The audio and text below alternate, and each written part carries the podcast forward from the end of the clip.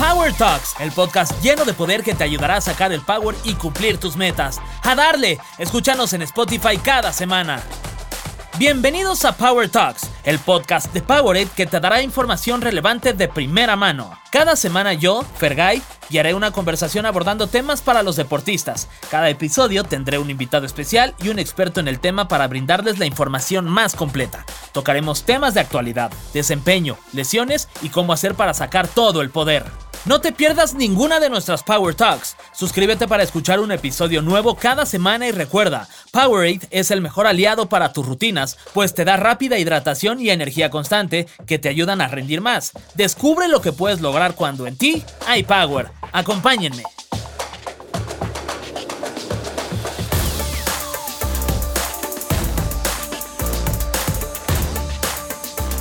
¿Cómo están muchachos? La verdad es que, bueno, primero los voy a presentar, ya estamos en el episodio número 10 y me voy a ir de mi lado izquierdo, Eduardo, si me permites, porque tenemos ni más ni menos que a nuestro especialista, el doctor Gerardo Meraz.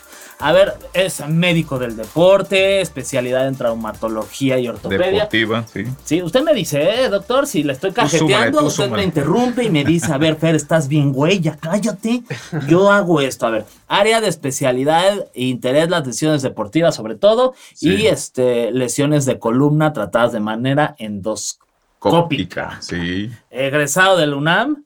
De posgrado en la UNAM. Palomita para mí, entonces estudié. Y también eh, del Hospital Magdalena de las Salinas. Sí. Actual eh, médico el número hospital uno. De el mejor hospital de trauma del país. Ah, el Hospital Magdalena de las Salinas. Sí y actualmente es el jefe de servicios médicos del Cruz Azul. Fútbol Club, campeón de esta temporada. Ahí está, ya lo dijo el doctor, ¿eh? que conste. y también tenemos de mi lado derecho, para que la gente que pues, no nos está viendo porque es un podcast y solo nos escuchan, está Eduardo Moreno. El doctor empezó a hacer triatlones a los 14 años, es oaxaqueño, eh, ganó el premio estatal del deporte en Oaxaca en el 2012.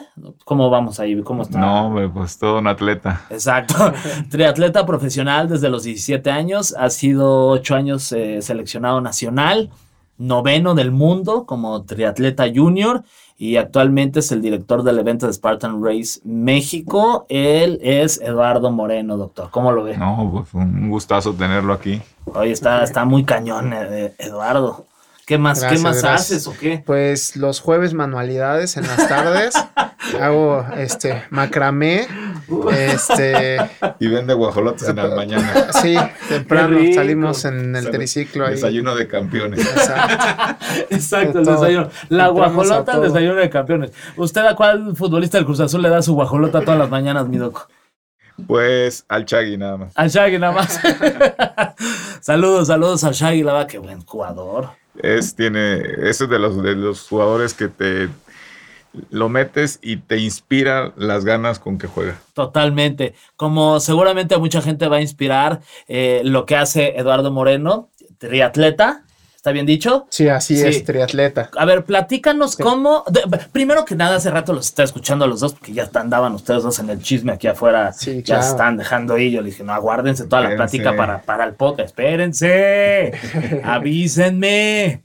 ¿Qué, qué, ¿Dónde y cómo arrancan lo, el triatlón? ¿Dónde surge? ¿Dónde nace? ¿Te ¿Te sabes la historia?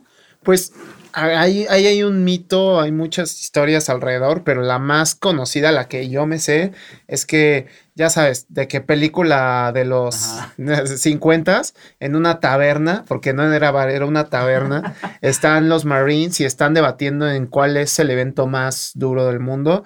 Em, soy pésimo para el nombre de los eventos, pero es un evento que son 3.8 kilómetros eh, nadar en un canal de punto a punto, que es muy duro, o era muy duro. Eh, había un gran fondo, eh, que eran de 180 kilómetros, y el maratón. Entonces, em, los, los, tres están debatiendo, bueno, varios están debatiendo de cuál de los tres es el deporte más o el, evento más duro del mundo. Y a alguien se le ocurre juntar los tres y hacerlo pues, en una sola carrera. Y entonces de ahí surge el, el primer Ironman, eh, que se hace en Hawái, al parecer, y pues a partir de ahí se vuelve toda una tradición y por eso pues existe el Ironman y el Mundial es en Hawái todos los años. Doctor, durísimo, ¿no? este deporte, el que practica aquí mis, mis ojos. Sí, de, hecho, eh, yo creo que es uno de los deportes más completos y más demandantes, eh, sin considerar lo que nos había comentado, que aparte hay el, doble de Ironman, que se llama Ultraman. Entonces, imagínate, este, si le estaba yo comentando que el, primer, el, primer maratón que hubo en el mundo fue un guerrero que, que corrió desde Maratón hasta Atenas para avisar que los estaban invadiendo. Al dar la noticia de que lo estaban invadiendo, falleció lo de lo mandante que es en maratón. Ahora agrégale los 180 kilómetros de bicicleta y agrégale los 3.8 kilómetros nadando en aguas abiertas, porque dijeras es una alberca, pero ahí no sabes qué peligros te puedas encontrar, las corrientes, el viento. Entonces, lo que normalmente tú te entrenas para, no sé, dos horas, a lo mejor ese día te haces cuatro. Sí, sí, sí. Así es. O sea, es algo muy, mis respetos para los triatletas. ¿eh? ¿Qué, ¿Qué, triatlones has, has hecho? Mira, yo en realidad lo que hago es eh, distancia situ. Distancia situ es sprint olímpico, que son distancias más cortas, pero son las que se corren en, Juegos Olímpicos. Entonces es una carrera mucho más explosiva.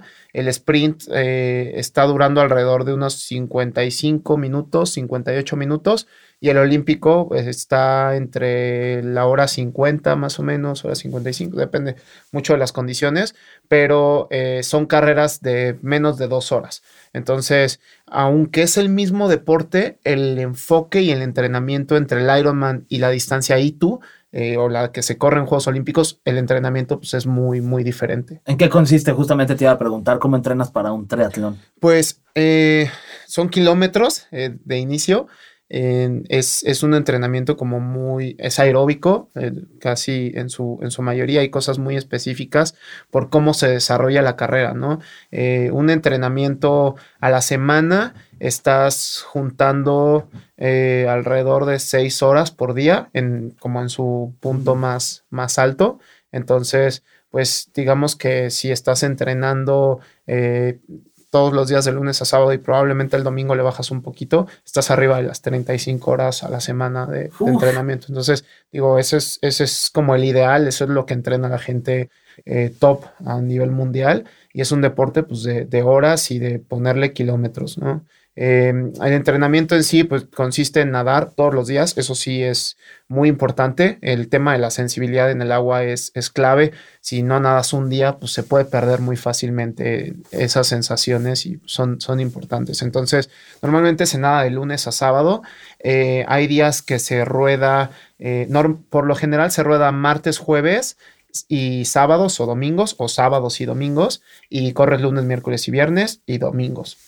Eh, pero pues hay puntos en la temporada en los que tienes que hacer las tres cosas en un día y a veces hay que eh, para la gente que pues no es muy buena, como es mi caso, que, a mí siempre me costó mucho nadar, pues yo tenía que doblar sesiones de natación. Entonces, en algún momento de mi juventud, cuando estaba desarrollando eh, como toda mi base como profesional, me tocaba nadar dos veces al día, ir a la bici y luego correr, ¿no? Entonces eran cuatro sesiones o a veces hasta cinco sesiones en un, en un mismo día. prácticamente estás pues todo el día entrenando, comiendo y durmiendo, que eso es clave. Usted, doctor, ¿qué tal es para, para nadar? Soy muy bueno, la verdad. Este, pero fíjate que tengo una mala experiencia yo en la natación porque un día nadé en aguas abiertas sin querer y, vas a andar un poco trillado por el problema que hay ahorita, pero fue en Dos Bocas. En Dos Bocas, Tabasco. Allá trabajaba una tía mía y la visité en un verano, me acuerdo. Entonces yo me meto al mar, que por cierto la arena siempre, de esas, de esas arenas que se calienta mucho, no puedes ni caminar. Entonces me meto al mar y me quedé así durmiendo de muertito y me arrastró una corriente de agua no me di cuenta cuando, cuando me, me reincorporo, no veo el horizonte, no veo, no veo tierra. Y dije yo, ¿qué onda? Entonces yo me acordé y dije, ¿cómo le hago para volver? Pues nadando, ¿no? Entonces, de la posición que yo estaba así, eh, supuestamente de muertito, me acordaba de la posición del sol y de dónde estaba la tierra. Entonces yo busqué nuevamente la posición del sol y me dirigí hacia ella hasta que vi tierra. Qué yo me tardé cuatro horas en salir. ¿Qué? Cuatro horas en salir porque las corrientes ahí hay escolleras que rompen las olas y entonces te cambian las corrientes del mar ahí en ese, en ese salí como seis kilómetros de donde yo me fui, salí seis kilómetros más allá en la playa. Entonces desde esa vez no, no me gustan las aguas abiertas porque sí tiene muchos peligros. De hecho la presión que se siente del mar, este, de repente sientes como que los peces te muerden, ves ahí como las aguas malas que le dicen. Es, es, es, un miedo raro. Y aparte, si conocen el Golfo de México, pues el, agua es, se ve negro el fondo, ¿no? Entonces, cuando, cuando yo me imagino a los triatletas que salen de, de alguna vez se le ha tocado alguna experiencia así, por mucho que esté vigilado, algo raro puede pasar alguna vez. Y salir de ahí, sale uno muerto, la verdad. Y eso que, que no estaba yo ni entrenado, pero ahora sí era por sobrevivir. Sales muerto, ahora aventarse, que me digan de ahí, ¿sabes qué? Pues ahora te toca irte hasta la casa, pero en bici. No, no, pues ¿cuándo?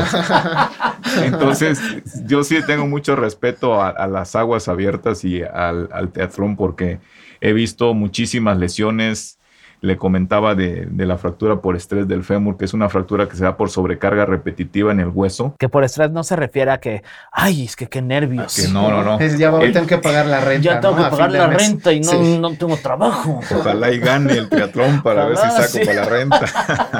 no es, no, es por eso. Es una carga repetitiva en el hueso y esas fracturas se se, diagnostican mucho en el maratón, pero no en el fémur. Normalmente pasa en los metatarsos, en el quinto metatarsiano, y de hecho la primera fractura por estrés se describía en los soldados de infantería que caminaban muchísimos kilómetros todos los días.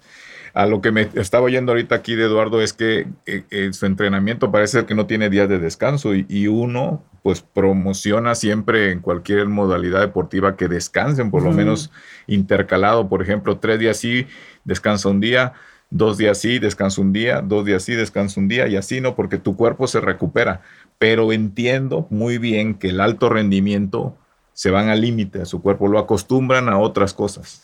Pero eso es, debe ser como, como muy, muy complicado porque obviamente te arriesgas a que existan lesiones, ¿no? Sí, sí, ahí es clave la planificación. O sea, el trabajo del entrenador y de todo el equipo que está detrás del atleta es quien tiene que a veces parar al, al, atleta, ¿no? Hay, hay, temporadas donde te sientes muy bien y donde quieres darle más y estás mejorando y estás motivado y, y tienes carreras importantes y, y, todo lo que, lo que implica el tema motivación y está muy bien puesto y hay veces que el entrenador sí tiene que ponerte un freno y decirte, sabes que hoy es descanso sí o sí, ¿no? Porque ese es el momento, y el doc lo sabrá mejor, en el que se asimila todo lo que has hecho eh, en el entrenamiento, todo el trabajo que se ha hecho, se asimila pues con la recuperación que se puede llamar eh, dormir, se puede llamar comer, se puede llamar masajes, todo ese tema. ¿no? Oye, ah, regresándome un poquito después de escuchar la anécdota de, del doctor Meraz, ¿tú tienes alguna anécdota que de repente eh, estabas en la parte de, de, la natación ahí en el mar y te tocó ver algo raro o habías escuchado que de repente, ay, no, desapareció? Ay, ay es que se lo comió un tiburón. Se lo comió el, mar, ¿no? No, pues siempre, siempre hay historias, el triatlón competitivo y no competitivo también, es muy rudo de inicio, ¿no? Arrancas eh, por lo menos 70 personas en, una misma salida y pues, ejemplo, en mi, en mi caso, en, en mis competencias, la primera boya está casi siempre a los 300 metros.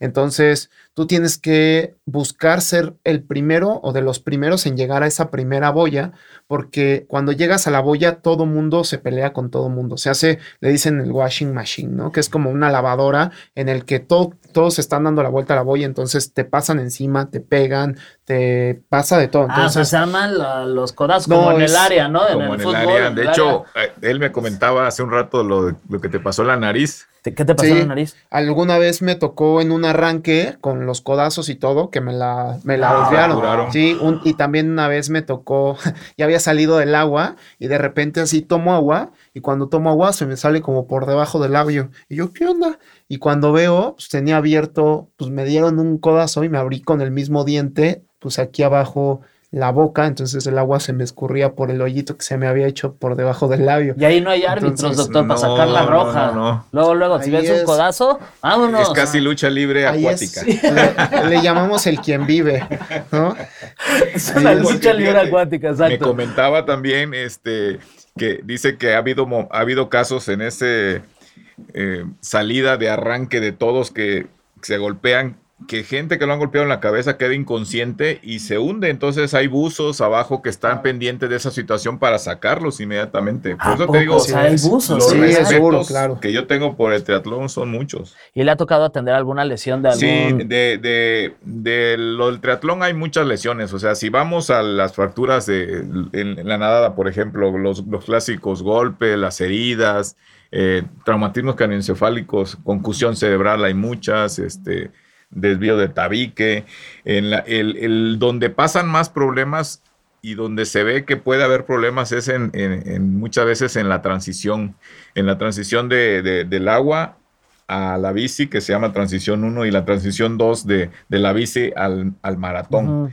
Ahí el cuerpo a veces no te responde, te subes a la bici o empiezas a correr y, y a veces llega a haber gente que se desvanece, que choca, que pierde la dimensión del tiempo y, del, y de la distancia entre las bicis y se, se, llegan a chocar y casi siempre hay fracturas de clavícula, luxación acromioclavicular, luxación de hombro, fracturas del codo, del antebrazo. Eso es muy común. Es, es duro, es duro. la, la, salida, por ejemplo, del agua es muy ruda. También la salida de la bici es rudísima porque normalmente sales muy mareado, como casi siempre es en aguas abiertas. Pues el movimiento del mar, el estarte ubicando en el espacio y todo eso, pues es complicado y, y te mareas, ¿no? Te tragas muchísima agua de sal. Entonces, eh, a mí me sucede muchísimo que los primeros kilómetros de la bici, pues tengo que vomitar, y, mucha gente lo hace tal cual a veces ya no sabes si es porque vas mareado de que vienes del mar o a veces igual del esfuerzo que... O que tragaste agua salada. O que tragaste tanta agua salada que, que, vomitas. Y es muy común, o sea, a mí sí me toca ver que de repente va uno adelante y, se le regresa todo y pues hay que sacarlo y sigues, ¿no? Yo le recomiendo, yo le recomiendo a esa persona y también si tú estás por ahí, pues que se hidrate con Powerade. Eso es muy importante.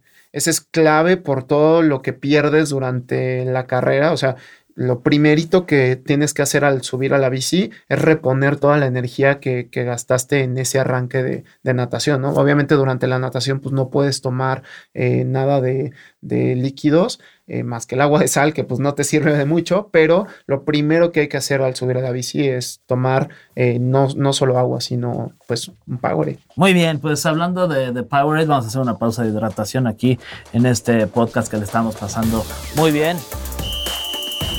Y recuerda que la deshidratación nos afecta mucho como, como deportistas. En primera, pues reduce nuestro rendimiento físico y mental, doctor. Luego, segunda, hace que nos sintamos cansados, ya que nuestro corazón tiene que trabajar mucho más rápido. Y finalmente, eleva nuestra temperatura corporal y hace que nos dé mucho calor. Podemos ver si estamos hidratados o deshidratados al ir al baño.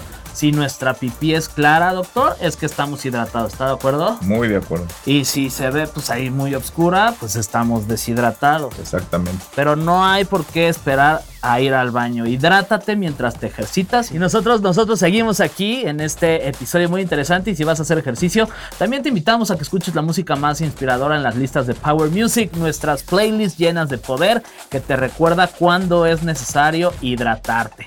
Encuéntralas en tu plataforma de streaming favorita. Ahí está.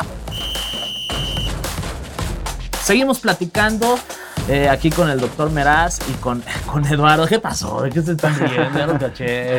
No, es que me estaba yo acordando de que de todo lo que estamos hablando hasta ahorita en este primer bloque, lo intenso que es el, triatlón. Y cuando bien decía Eduardo que uno de los Marines, el, creo que era un almirante que se pedaba Williams, eh, el primer este el primer triatlón fue en Hawái, 1978, y nomás compitieron 15, de esos 15 nada más acabaron 12 que era tan intenso que de hecho el, almirante dijo, el que, los que acaben esto realmente serán Iron Man.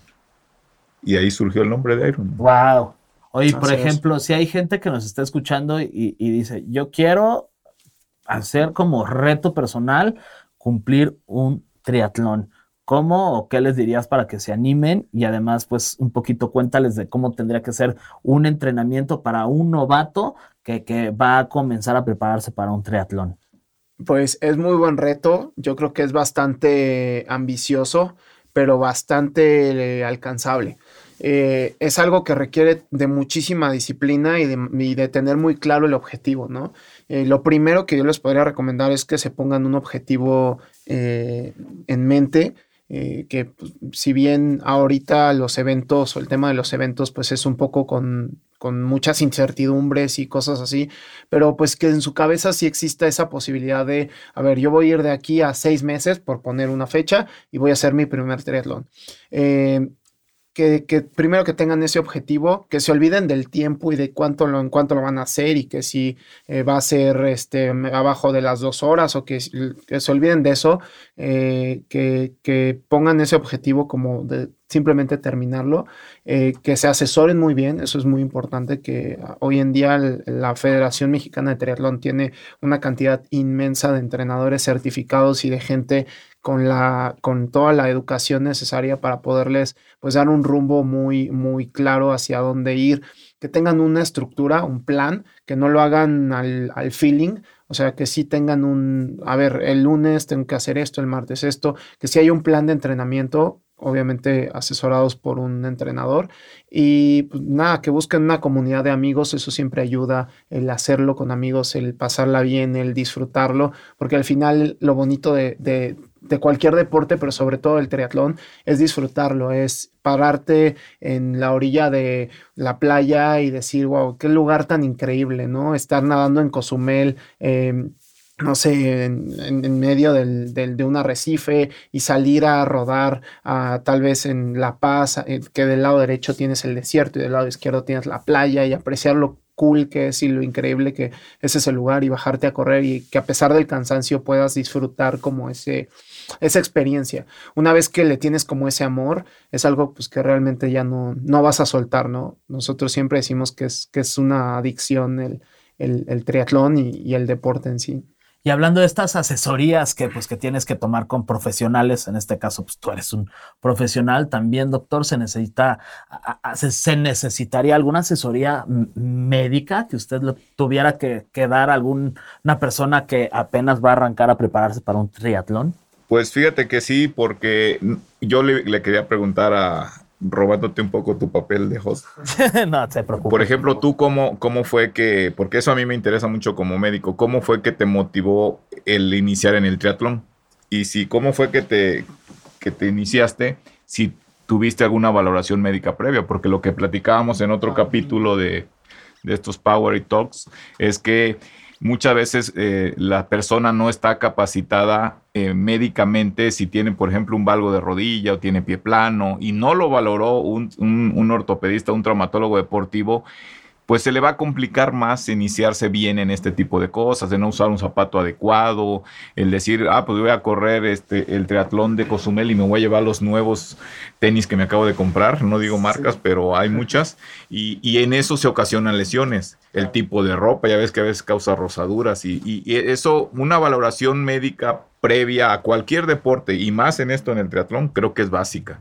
Y de ahí lo que tú quieras, nutriólogo, entrenador, preparador físico, psicólogo deportivo, este traumatólogo, que pueda inclusive hay delegaciones donde en el equipo que van de, grupitos así de entrenamiento hay doctores.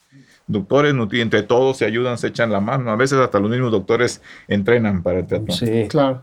Entonces creo que sí es importante, pero tú, ¿qué te inspiró? Pues mira, yo de inicio eh, sí tuve como la suerte, porque creo que sí es un poco suerte y fortuna de haber hecho deporte desde niño. Entonces, desde prácticamente que empecé a caminar me metieron a clases de natación, luego hice fútbol, que por cierto era malísimo. ¿A quién le vas? Este, yo Híjole. Aquí está el doctor sí, no, del Cruz Azul. nada más aguas. Doc, déjeme No se nos vaya a enojar. Yo soy de las chivas y, y, sí, o sea. Bueno, por lo menos no es del América. Sí, no, no, también. es que ahorita como acaban de perder contra el América, entonces nadie sale con orgullo a decir que es de chivas. Pero bueno, es, es un partido. Es, es lealtad, nada más. Este. Pero sí, o sea, tuve la, suerte de, que mi madre desde niño a mi hermana y a mí nos inculcó como el deporte, nos era un, era un, una obligación, por así decirlo, eh, y le fuimos ganando como ese aprecio y ese amor, y siempre, siempre tuvimos como pues esta parte de un control, ¿no? Tú llegas a un lugar a tomar clases de natación y te piden un certificado médico y siempre hay, eh, por ejemplo, mi hermana estaba como en el equipo competitivo, ¿no? Y yo recuerdo que desde niña ella sí tenía un médico que estaba monitoreando como todo lo que sucedía con, con, con su cuerpo, por si había alguna lesión, por si habían ciertas cosas, ¿no?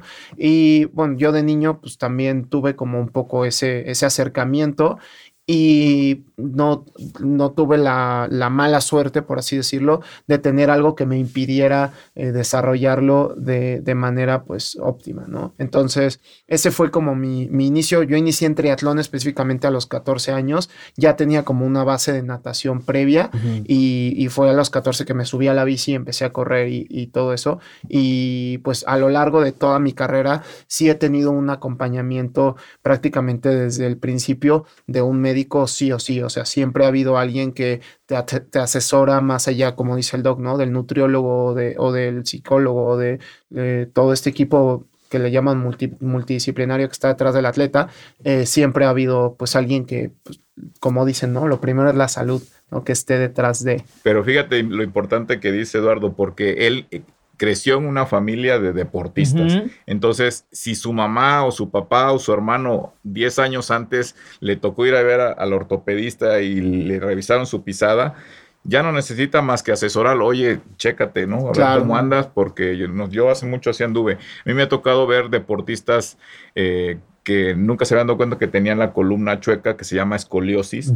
Y para un triatleta, los músculos core, para la gente que nos está oyendo, los músculos core son los músculos centrales del cuerpo que principalmente están en la columna lumbar y la pelvis, el piso pélvico. Esos son claves para que tú seas un triatleta eh, completo y lo trabajan prácticamente todos los días. Imagínate que no se dé cuenta que tiene la columna chueca por no haber visto un traumatólogo, hay un desbalance muscular de la pelvis, hay sobrecarga en las caderas sobre todo luego en las rodillas. Y es una revisión muy sencilla y muy rápida, no, no, la, no la echen este, por la borda, siempre es mejor ir en las mejores condiciones para empezar cualquier deporte y en este caso el triatlón más, más.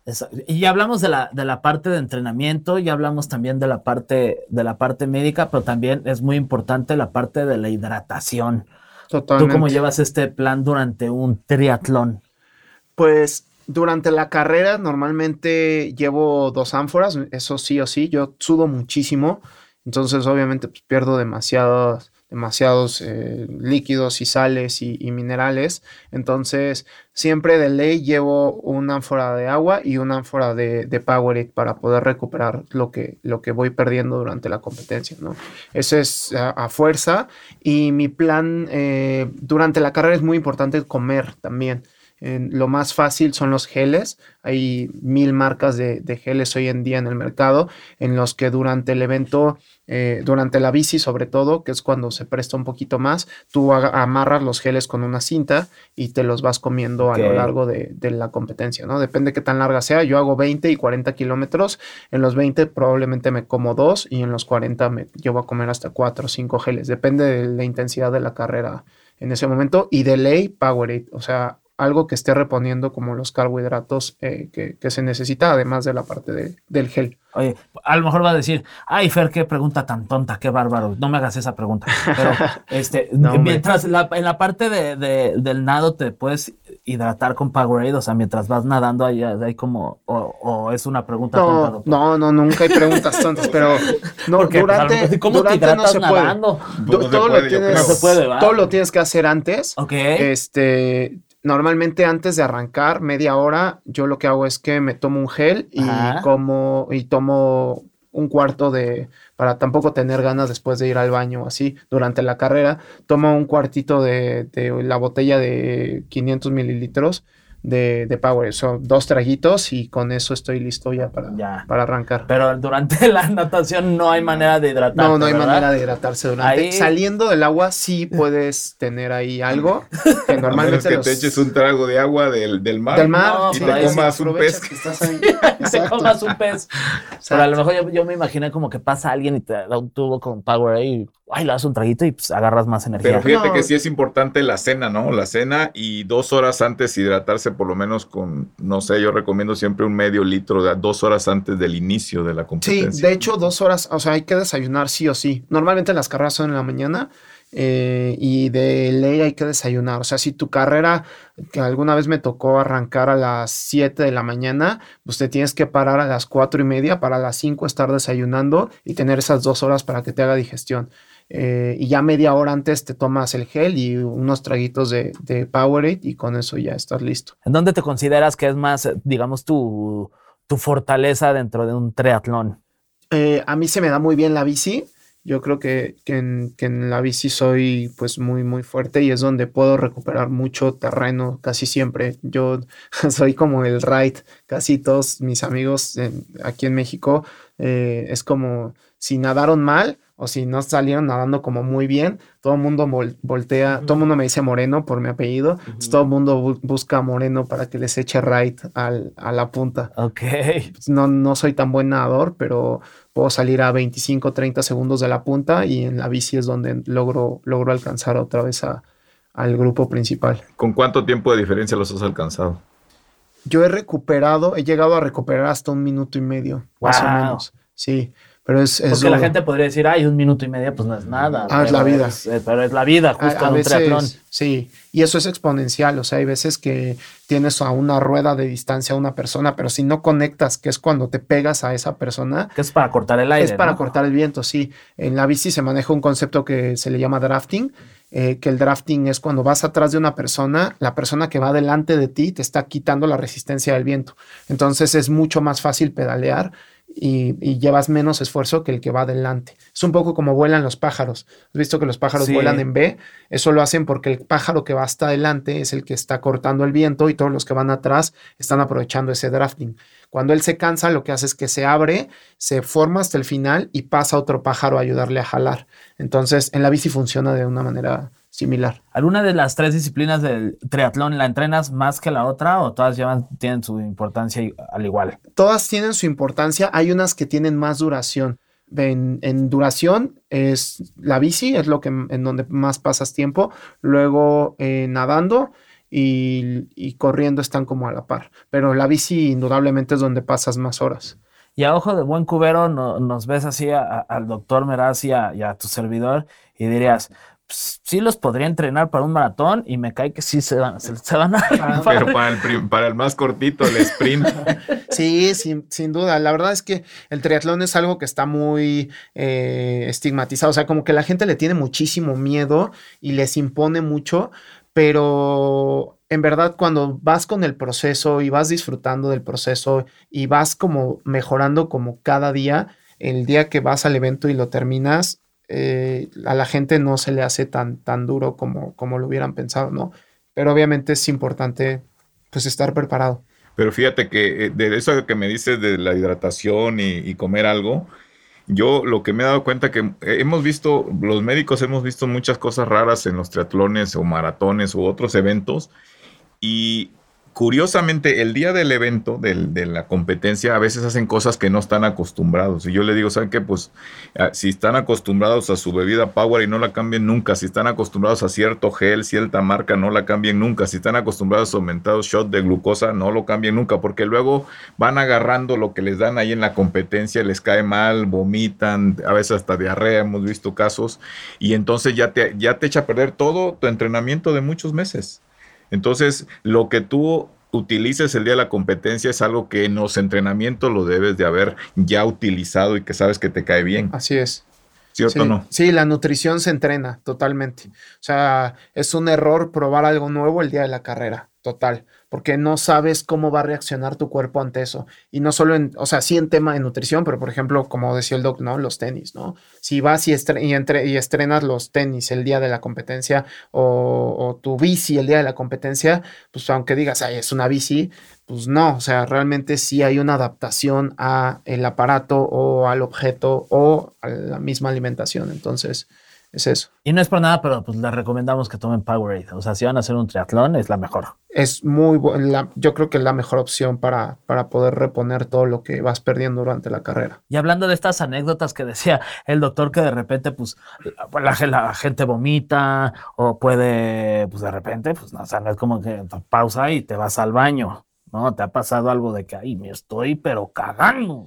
Híjole, a mí sí me ha pasado, he tenido dos experiencias muy, muy ¿A malas. ti o has visto? No, No, va a ser, un, primo un- me un- contó. Un amigo, no, pues, Un amigo es, me ¿eh? dijo.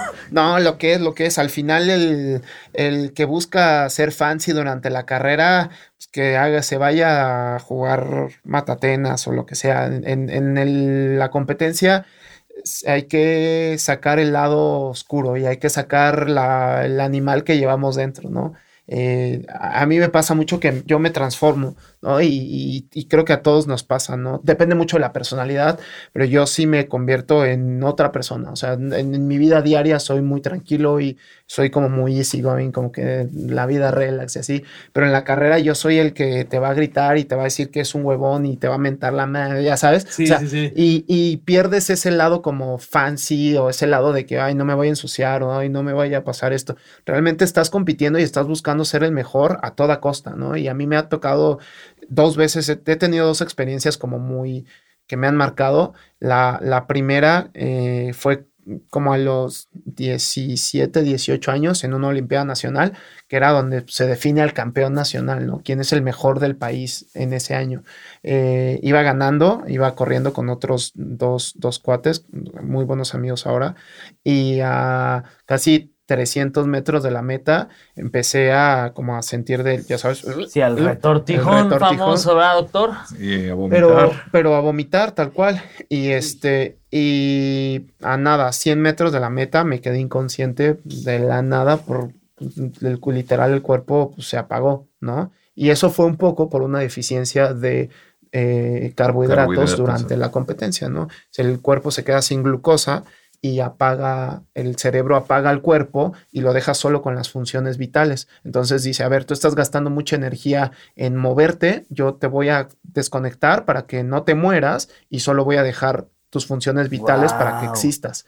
Entonces ahí es pues que vayan, te recojan y ya medio revives, ¿no? Y que terminaste es- la carrera, o sea, Eh, la crucé a, a literal a gatas. Hay una foto ahí muy buena que tiene mi madre en, en la sala que dice que cuando la vio se puso a llorar, salió en el periódico al día siguiente, ¿no? wow. Y el, el título era como Moreno entra de cuernos o una cosa así, porque entré con la cabeza así al- a la meta y logré, esa vez eh, me pasaron dos personas, estos dos cuates, y entré en tercero en, en ese campeonato nacional, pero yo recuerdo haber cruzado la meta y que me apagaron y corte B estaba en una ambulancia conectado a... Sí, y aparte yo creo que ahí tuvo deshidratación. Lo- Los síntomas que me dices, eh, normalmente necesitan carbohidratos, así como por regla general, un gramo por kilo por hora. Pero cuando ya tienes cerca del 2% de deshidratación, empiezas a tener este, alteraciones cognitivas de que estás mareado, de que ya no tienes rendimiento. Ya más del 3 al 5%.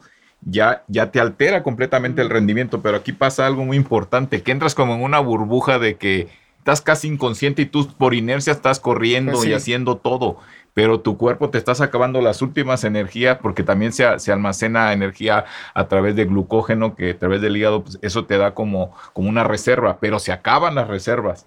Así es. Y si no fuera por ese cuerpo tan maravilloso de que, como bien lo dice Eduardo, te ordena apagarlo porque si no lo otro es que te mueras. Así es. ¿Y tu familia qué dice? ¿Tu familia no dice, cada vez que le dices, no, voy a ir a hacer un triatlón? Mijito, estás loco. Llévate estos Power Sí, llévate, por favor, llévate estos Powerades. No queremos que te pase nada. Híjole, yo creo que si mi madre hubiera visto todas las que he pasado, ya no, Ya no te da ya no yo hubiera terminado mi carrera a los seis meses. Sí, no, afortunadamente mi mamá no ha estado en muchos de esos momentos porque si no ya, ya no, ya no estaría haciendo esto.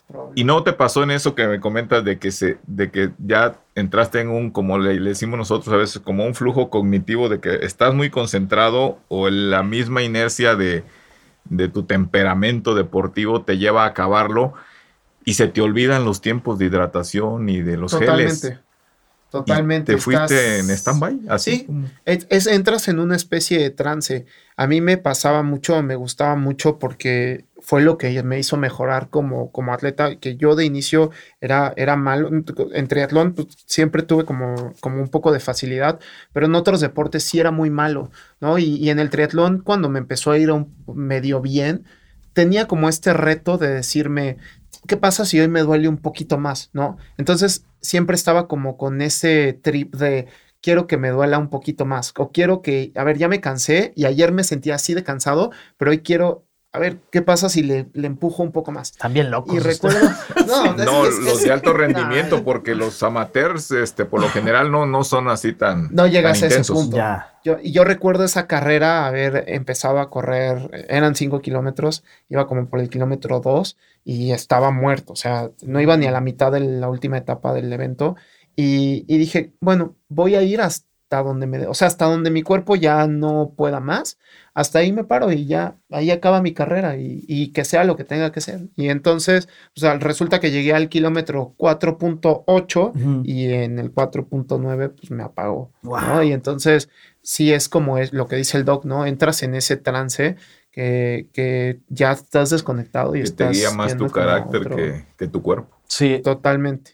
Totalmente, es un trabajo mental también muy, pero, muy importante. Pero fíjate lo importante de lo que dice, porque eso pasa no solamente en, Ironman, pasa en inclusive carreras de el, que se conoce como sprint o el olímpico, que son más pequeñas en distancias, pero eso es no saber escuchar al, cuerpo y tampoco eso nos habla de que a lo mejor no llegó tan bien preparado como él, él se creía. Exacto, y ahí es cuando la cabeza juega un papel importantísimo. Y eso eso es clave. O sea, yo tengo, tengo a mucha gente, muchos conocidos que digo, híjole, no sé cómo le va a hacer en esta competencia y entrenan pésimo, pero el día de la carrera tienen una fortaleza mental muy cañona, ¿no? Y, y, al final el deporte de alto rendimiento sí es de horas de entrenamiento y de machacarle y de meterte intensidad, pero también es mucho la parte mental, o sea, qué tanto te lo estás creyendo, hasta dónde está el límite de la cabeza, porque al final la cabeza es lo que manda. Si tú en algún punto dices, yo ya no quiero, pues, eh, pues es ya no, y el cuerpo reacciona y responde a lo que el cerebro le diga. Y si el cerebro dice, pues dale más y dale más y dale más, el cuerpo pues, va a darle hasta donde le dé. En un porcentaje, ¿en qué, en qué, en dónde pondrías la mentalidad en un deporte como el tuyo? Yo creo que en un 80% en la cabeza. 80%, wow. Es es increíble el, poder de la, de la, cabeza y de todo lo que hace el, cerebro en cuestión de control del cuerpo. Oye, Eduardo, pero por ejemplo, en un triatlón se supone que no se te permite más de 18 horas para acabarlo. En el Ironman. Si, si tú, por ejemplo, dices, bueno, mi objetivo no es ganarlo, quiero nada más participar y si lo quieres terminar, pues tienes 17 horas 59 minutos para acabarlo. Entonces, lo que te pasa, lo que a ti puede ser que ahí medio caminando y todo, te den agua, te hidraten y al rato agarres tu segundo aire y total y se lo voy a acabar como sea, pero lo voy a acabar. Entonces eh, ahí también es ver si tú quieres terminarlo, si lo que quieres es participar para mejorar o si quieres participar para ganar o si simplemente este es un paso con para ti para llegar a los Juegos Olímpicos y que nos representes. Así es depende totalmente de las prioridades, ¿no? El atleta, hay, existe el atleta amateur, el que lo hace por, por, diversión, por pasarla bien. Existe otro atleta que es como más competitivo, eh, que está en su categoría por edad y quiere ganar su categoría, que tal vez es, no sé, los 30, 34, 45, 49. O sea, esas categorías, hay gente que pues sí se enfoca muy bien a estar en el podio, ¿no? Hay gente que va y lo hace por diversión y por pasarla bien y está la otra parte que es, que es el, mi lado, que es el alto rendimiento, ¿no? Que es la parte de, pues es a costa de, de, no sé si de tu vida, pero yo sí he tenido carreras en donde, en donde me paro en la línea de salida y digo, güey, pues si me muero, me estoy muriendo haciendo lo que me gusta, ¿sabes? Y, y, hoy voy a ir a, a donde me dé el cuerpo y la cabeza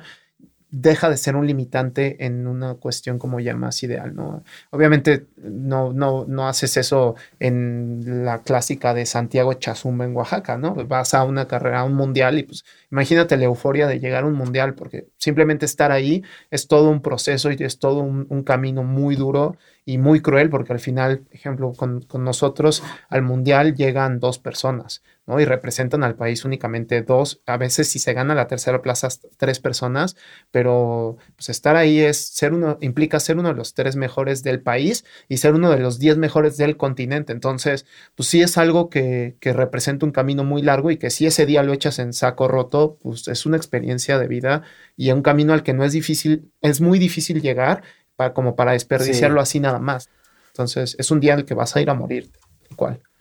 Pero, pues por ejemplo, si tu objetivo es los Olímpicos y te das cuenta que traes una lesión y que eso te puede frustrar tu sueño olímpico, ¿no preferirías mejor decir, en esta ya no pude, prefiero recuperarme y llegar bien a los Ah, olímpicos? claro, por supuesto. O sea, si, si ya Eso está- es lo que también tienes Exacto. Ese es, ese es un poco el, el tema de, de, de Del cabeza, alto rendimiento, ¿no? alto rendimiento es saber tomar las decisiones correctas en, en el momento necesario, ¿no? Pero si estás en unos Juegos Olímpicos y ya estás parado ahí en la línea de salida, No. pues ese día vas a ir a morirte. O Sí, sea, sí, ese día no se va a repetir, probablemente no se vuelva a repetir en tu vida. Entonces, ese día es Dar, ir a dar todo. da- dar, dar todo. ¿Y te, y te ves en, te ves en unos Juegos Olímpicos? ¿Te ves en, en Tokio?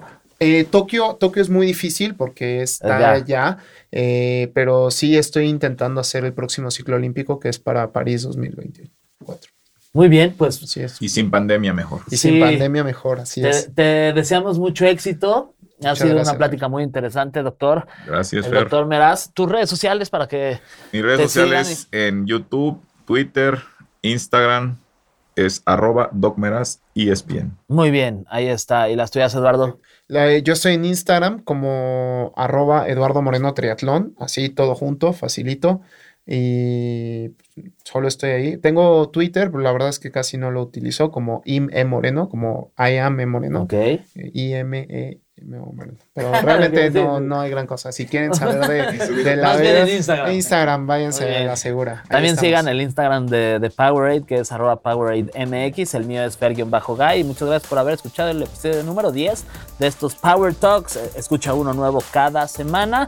Gracias, doctor Meraz. Gracias. Eduardo. Nos vemos la próxima. Gracias a ustedes, sobre todo, que nos escuchan. Bye. Gracias por escuchar el décimo episodio de Power Talks. Hay uno nuevo cada semana, no te lo pierdas. Esto fue todo por hoy en Power Talks. Suscríbete al podcast en Spotify y no te pierdas nuestros episodios semanales. Hasta que nos volvamos a escuchar, siente el poder.